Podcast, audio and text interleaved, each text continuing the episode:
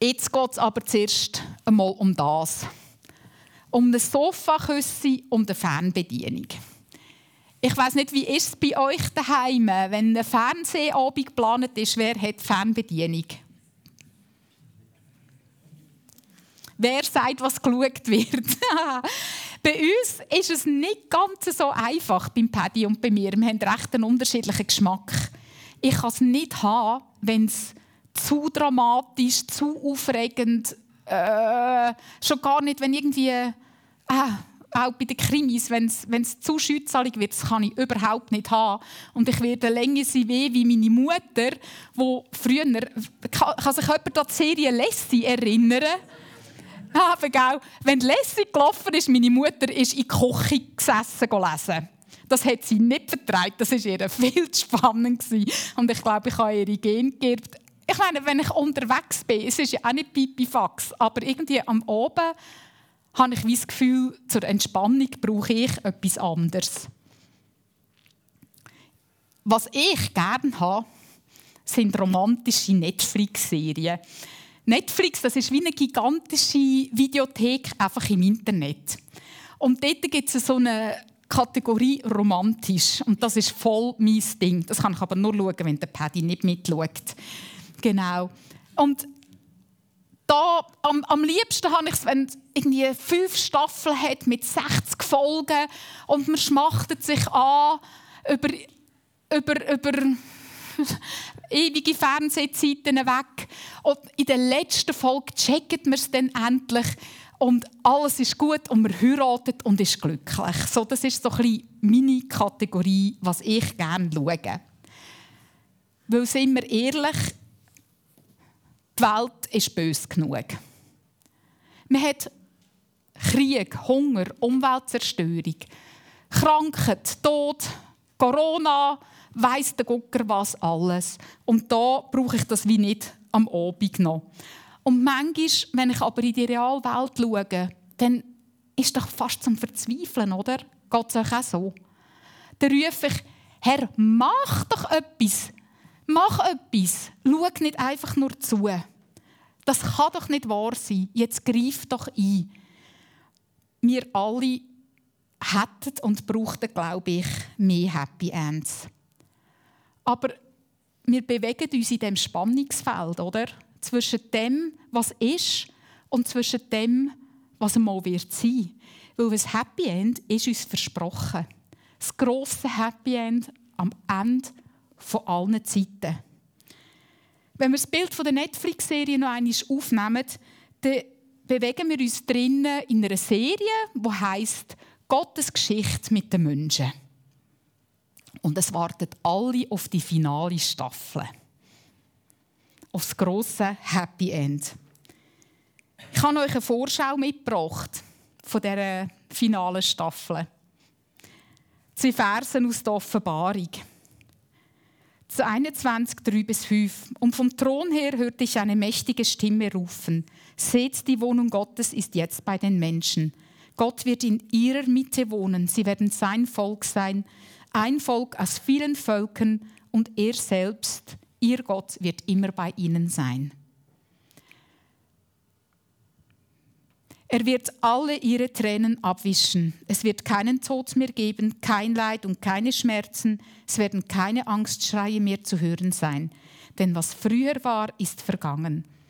Daraufhin sagte der, der auf dem Thron saß, Seht, ich mache alles neu. Das ist das Happy End, wo wir drauf planen. Jetzt denkst du, Hilfe, jetzt fängt sie von Endzeit an zu reden. Aber ihr könnt euch entspannen. Wir bewegen uns heute Morgen absolut auf theologisch sicherem Grund. Ich glaube, wir sind uns alle einig, dass am Ende der Zeit Jesus wird wiederkommen. Da sind wir uns einig, oder? Wenn das wird passieren, das wissen wir nicht, wenn wir nicht spekulieren wollen. Wie das wird passieren, da gehen die Meinungen auseinander. Das ist so, aber das ist heute auch gar nicht relevant. Tatsache ist, dass Gott sein Reich wird vollenden. Das verspricht uns die Bibel klipp und klar. Und die Offenbarung, wo wir jetzt die Verse daraus gelesen haben, ist für mich lang ein Angstbuch Ich weiß nicht, wie es dir geht. Vieles kann einem wirklich irritieren, oder? Du hast einen entfesselten Teufel, Leid, Verfolgung aufs Letzte, seltsame Wesen. Du hast äh, literarische Formen, die uns nicht mehr geläufig sind. Bilder, Zahlen, Symbolik, wo wir vielleicht nicht auf Anhieb verstehen. Oder geschichtliche oder alttestamentliche Bezüge, wo auch nicht auf den ersten Anhieb einfach so klar sind. Aber die Offenbarung ist nicht ein Angstbuch, die Offenbarung ist ein Trostbuch. Und Sie mal aus dieser Perspektive an zu lesen. Es ist nämlich ein Trostbuch geschrieben worden für die verfolgte Gemeinde. Damals, dort Jahrhunderte und heute noch. Die Offenbarung ist geschrieben worden in einer Zeit der massiven Christenverfolgung gegen Ende des ersten Jahrhunderts. Nach Claudius und Nero ist der Domitian an der Macht ein römischer Kaiser, einer schlimmer als der andere. Der Domitian wird beschrieben als Wahnsinnige, als Höllenbestie, die heimlich in ihrer Höhle sitzt und Blut leckt. Und er hat sich wie die anderen römischen Kaiser auch amtlich als Herr und Gott verehren, was ihm Christen verweigert haben mit Konsequenzen für Lieb und Leben. Spulen wir 100 Jahre vor, immer noch das gleiche Thema. Der Kirchenvater Terulian schreibt über die Situation der Christen, wenn der Tiber bis in die Stadtmauern steigt, wenn der Nil nicht bis über die Feldfluren steigt, wenn die Witterung nicht umschlagen will, wenn die Erde bebt, wenn es eine Hungersnot, wenn es eine Seuche gibt, sogleich wird das Geschrei gehört, die Christen vor die Löwen. Und das Geschrei ist heute noch genau das Gleiche. Bis hin, Corona trifft uns, Christen ausrotten. Bis in die heutige Zeit. Christen bekennen sich friedlich zu ihrem Gott. Sie wollen ihn in Ruhe und Frieden anbeten, ihm dienen und werden dafür gehasst, ausgrenzt, verfolgt, bis aufs Letzte. Viele bis in den Tod. Gegen 300 Millionen Christen, sagt man heute, leiden unter starker bis extremer Verfolgung. Zum Beispiel in Indien. Ich habe euch das letzte Mal schon zwei Clips mitgebracht von Indien und ich habe euch noch eine Geschichte von einem Geschäftsmann.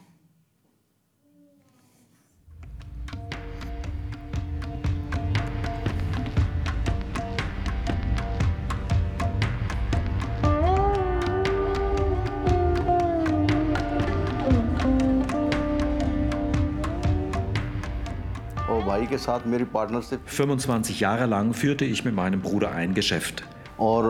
Doch dann betrog er mich und brachte mich um mein ganzes Geld.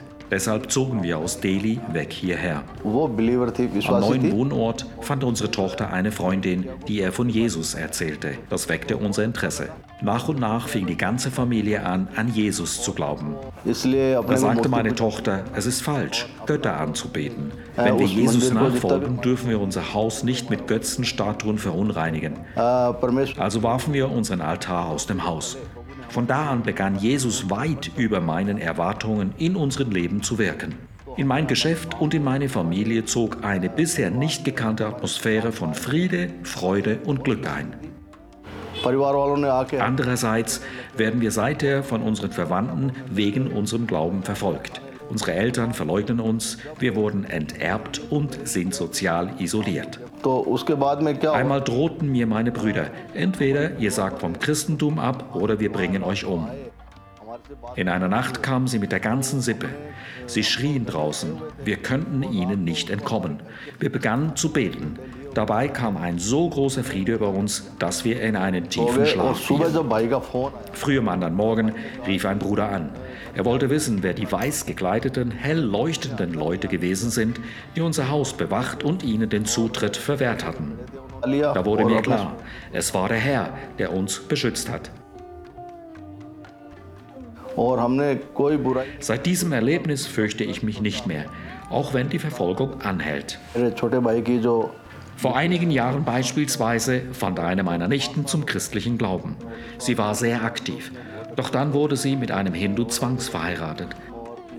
Sie darf das Haus nicht verlassen, hat kein Telefon und bleibt massiven psychischen Druck ausgesetzt.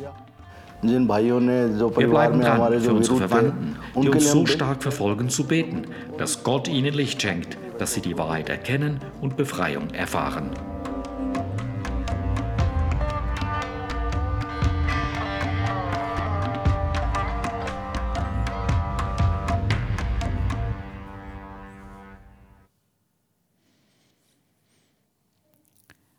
Was wir ja glauben, ist, dass die Herrschaft von Gott abgebrochen ist mit dem Tod und der Auferstehung von Jesus. Aber noch sind wir eben noch nicht am Ziel. Und gerade die weltweite Verfolgung der Christen ist ein Indiz dafür, dass wir noch warten auf das Happy End. Und für diese Zeit gibt es wie drei Optionen. Da komme ich zurück zu meiner Vorliebe für Happy Ends. Bis dahin leben wir die Verfolgten und doch auch wir drei Optionen. Das eine sind Happy Ends von A bis Z. Logisch, habe ich am liebsten.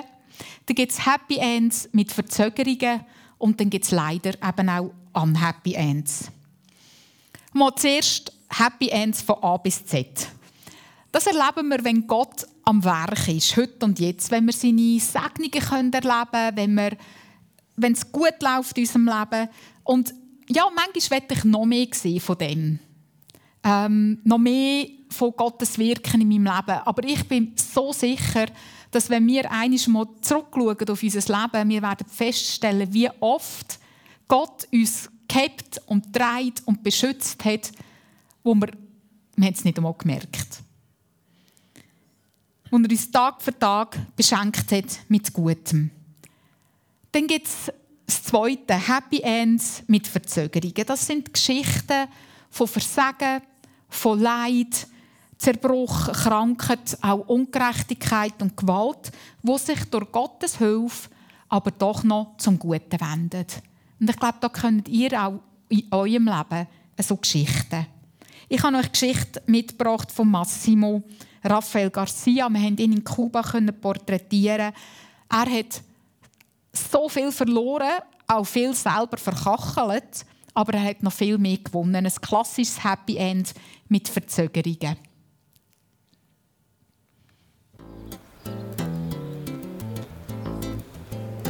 Zwischen Friedhof und Bahnhof, sinnbildlich für Tod oder Aufbruch, steht eine Bruchbude, die zu einem Reha-Zentrum umfunktioniert worden ist. Denn Alkoholismus ist in Kuba stark verbreitet. Señor, der Herr hat es mir in mein Herz gegeben, mit Leuten von der Straße zu arbeiten. Ich selbst stamme aus einer gestörten Familie und lebte seit ich 15-jährig war auf der Straße. Ich bin Massimo Rafael Garcia. Seit meinem 15. Lebensjahr bin ich alkohol- und nikotinabhängig gewesen. Ich hatte eigentlich eine normale Kindheit und Jugend, war ein guter Schüler und erhielt ein Stipendium, um in der Ukraine zivile Luftfahrt studieren zu können. Ich wurde ein angesehener Mann. Der Alkohol war stets ein Thema.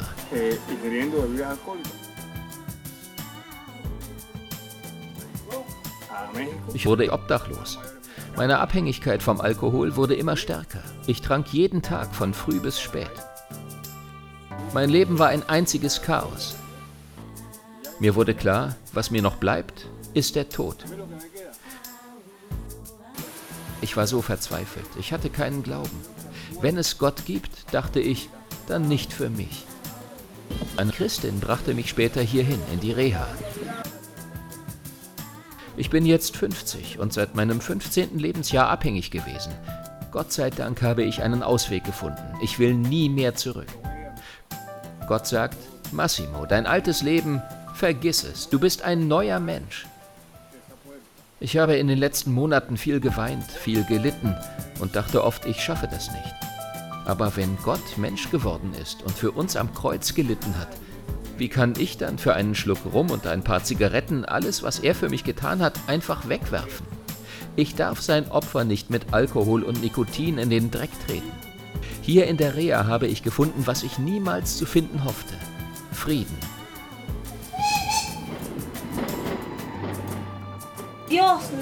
Gott hat uns die Möglichkeit gegeben, uns auch um die Familien dieser Leute zu kümmern. Inzwischen sind schon einige Familienangehörige zum Glauben gekommen. RVC Nehemia unterstützt einen Neubau, in dem auch eine Kirche integriert sein wird.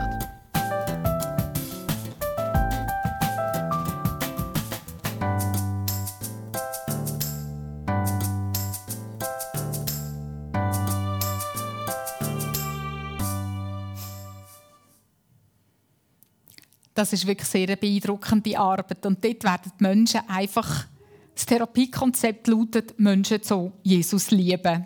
Sie haben dort äh, ein Dach über dem Kopf und werden von diesen Leitern einfach ja, bedingungslos geliebt. Und sie zeigen ihnen so die Liebe von Jesus. Ja, und dann erleben wir eben auch die unhappy ends, wenn es nicht so kommt, wie wir uns das erhoffen und wenn wir noch so fest beten. Und auch da, glaube ich, muss ich kein Beispiel nennen. Da habt ihr auch eigene Geschichten, die ihr erlebt habt.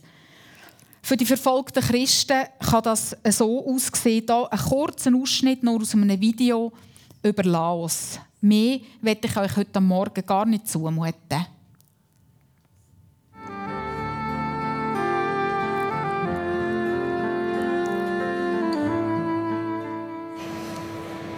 Nach einem Gottesdienst wurde unser Vater in die Stadt gerufen. Meine Schwester und ich sollten in der Kirche auf ihn, unsere Mutter und den jüngeren Bruder warten.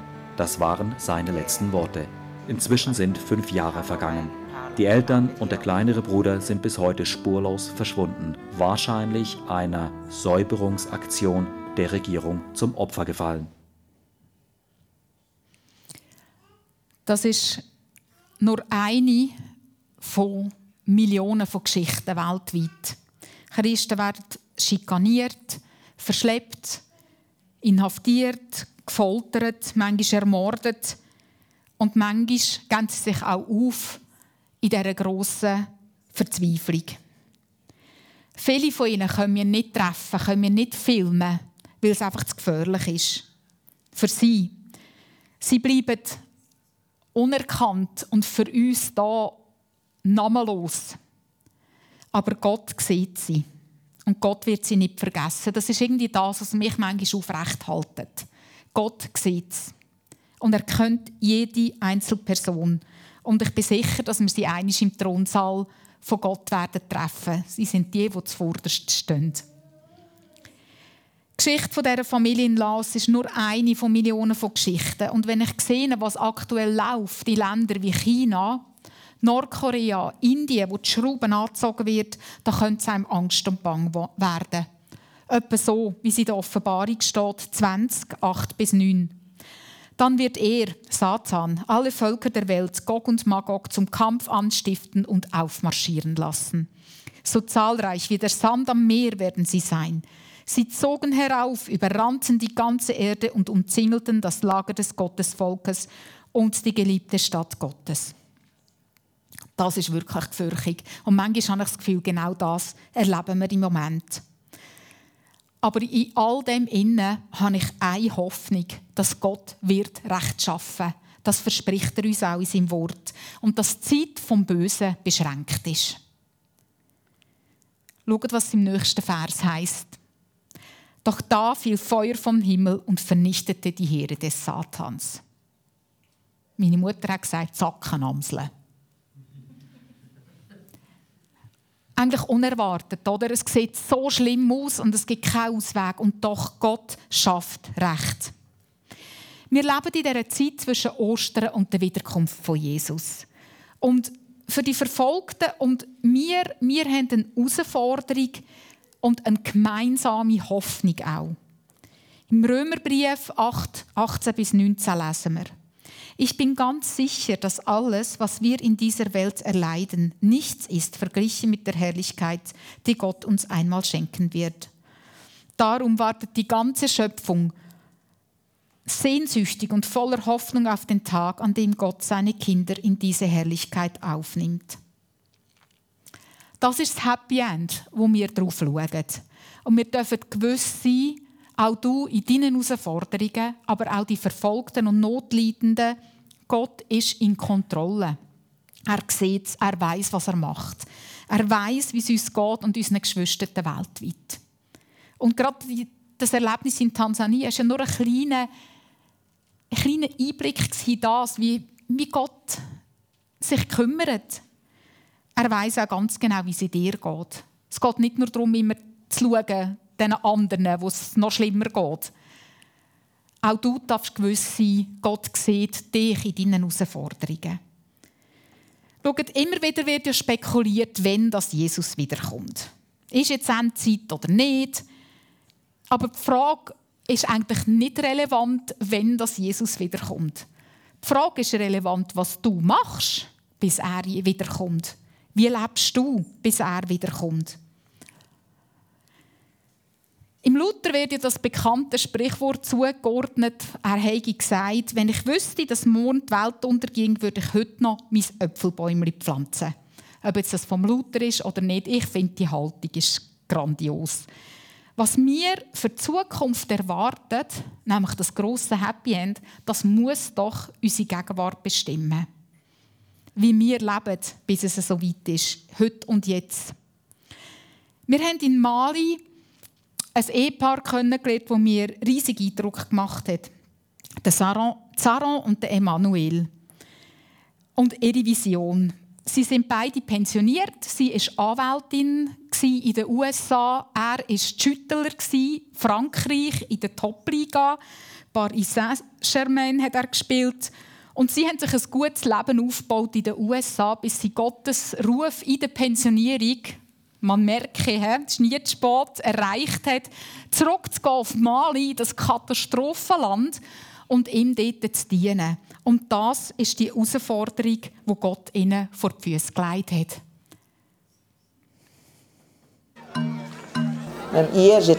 Gerade gestern war ich auf dem Markt, um Kleider für die Kinder zu kaufen. Die Marktfrauen haben mir erzählt, wie eine Frau ihr Baby in einen Karton gesteckt und in die Klärgrube geworfen hat. Sie konnten es rausholen und es lebte noch, aber es hatte diesen Schlamm eingeatmet und starb. Es war ein süßer Junge, haben die Frauen erzählt.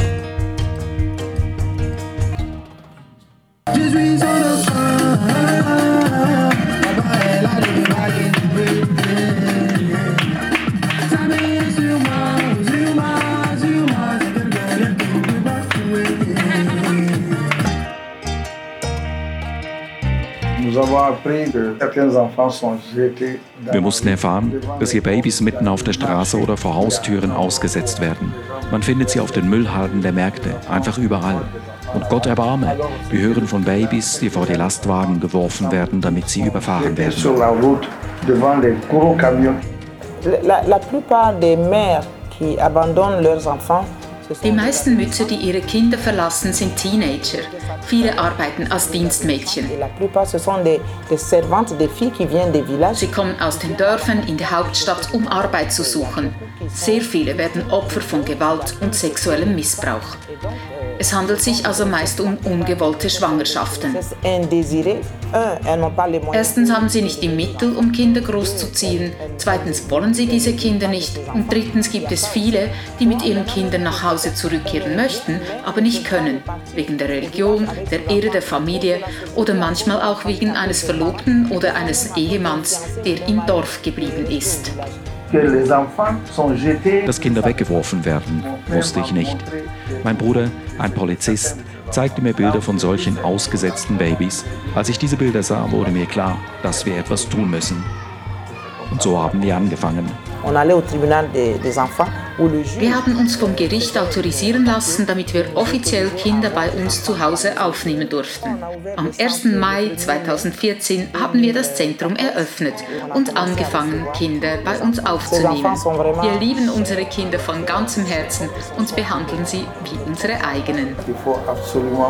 Wir brauchen unbedingt ein größeres Haus, ja ein Zentrum, um rund 200 Waisen aufzunehmen. Diese Kinder brauchen einen friedvollen Ort, einen Schutzort, wo sie geliebt und wirklich gut behandelt werden. Es gibt noch viel zu tun, das geben wir zu. Die Arbeit geht uns nicht aus. Wir können nicht alle ausgesetzten Kinder Malis retten. Wir können nicht verhindern, dass Kinder sterben. Aber wir können zumindest denen, die zu uns kommen, Liebe schenken und ihnen die Sicherheit, Zuneigung und Bildung geben, die sie brauchen, damit sie in Zukunft zur Entwicklung des Landes beitragen können.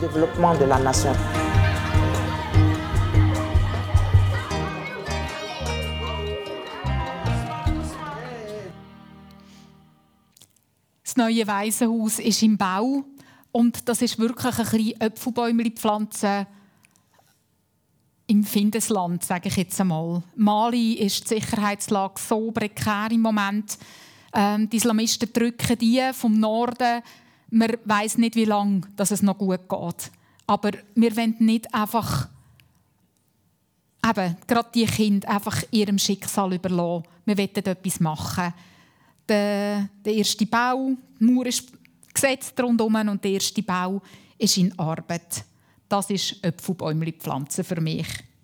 Und schaut, als Gemeinde können wir ja noch mehr weder einzelne Äpfelbäumchen pflanzen. Als Gemeinde sind auch eher eine ganze Äpfelplantage von der Hoffnung. Wenn ihr zusammensteht, für die Stadt, für die ganze Region, für das Oberland, da könnt ihr etwas bewirken verbreiten wir die Hoffnung, verbreiten wir die gute Nachricht, pflanzen wir Äpfelbäume und machen einen Unterschied, eben immer mit dem festen Blick aufs Happy End.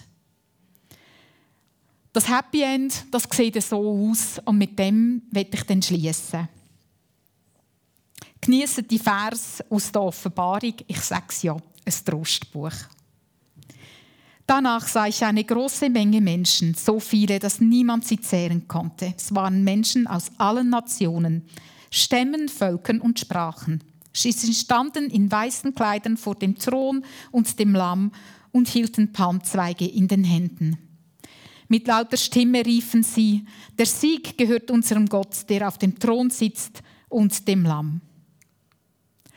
Alle Engel standen im Kreis um den Thron und um die Ältesten und um die vier mächtigen Gestalten. Sie warfen sich vor dem Thron zu Boden, beteten Gott an und sprachen, das ist gewiss. Preis und Herrlichkeit, Weisheit und Dank, Ehre, Macht und Stärke gehören unserem Gott für alle Ewigkeit. Amen. Einer der Ältesten fragte mich, wer sind diese Menschen in den weißen Kleidern? Woher kommen sie? Ich antwortete, ich weiß es nicht, Herr, du weißt es. Da sagte er zu mir, diese Menschen haben die große Verfolgung durchgestanden. Sie haben ihre Kleider gewaschen und im Blut des Lammes weiß gemacht. Darum stehen sie vor dem Thron Gottes und dienen ihm Tag und Nacht in seinem Tempel. Er, der auf dem Thron sitzt, wird bei ihnen wohnen. Sie werden keinen Hunger oder Durst mehr haben, weder die Sonne noch irgendeine Glut wird sie versengen. Das Lamm, das in der Mitte des Thrones steht, wird ihr Hirt sein und sie an die Quellen führen, deren Wasser Leben spendet. Und Gott wird alle ihre Tränen abwischen. An dem habe ich mich fest. Gott wird die Tränen einmal abwischen von den verfolgten Geschwistern, deine und meine. Happy End, alles wird gut. Ich glaube, wir haben gesehen, dass das mehr weder ein billiger Spruch ist. Das ist Gottes Zusage. Lass dich von dem trösten. Lass dich von dem ermutigen. Der feste Blick aufs Happy End bestimmt, wie du heute und jetzt lebst.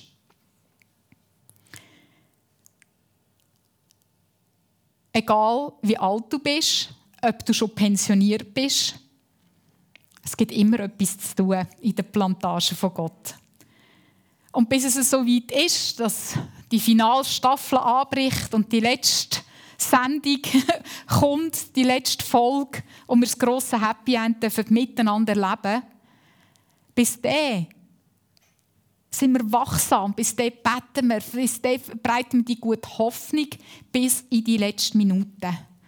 Und bis dahin stehen wir auch ein für die verfolgten Geschwister. Und gehen nicht auf, ihnen auch beizustehen und auch einfach auch die Stimme zu erheben und bekannt zu machen, was läuft. Gehen wir in eine Rückendeckung, auch im Gebet. Ich wünsche euch Segen für da, für die Gemeinde, auch diesen Umbrüchen, wo ihr drinnen steht.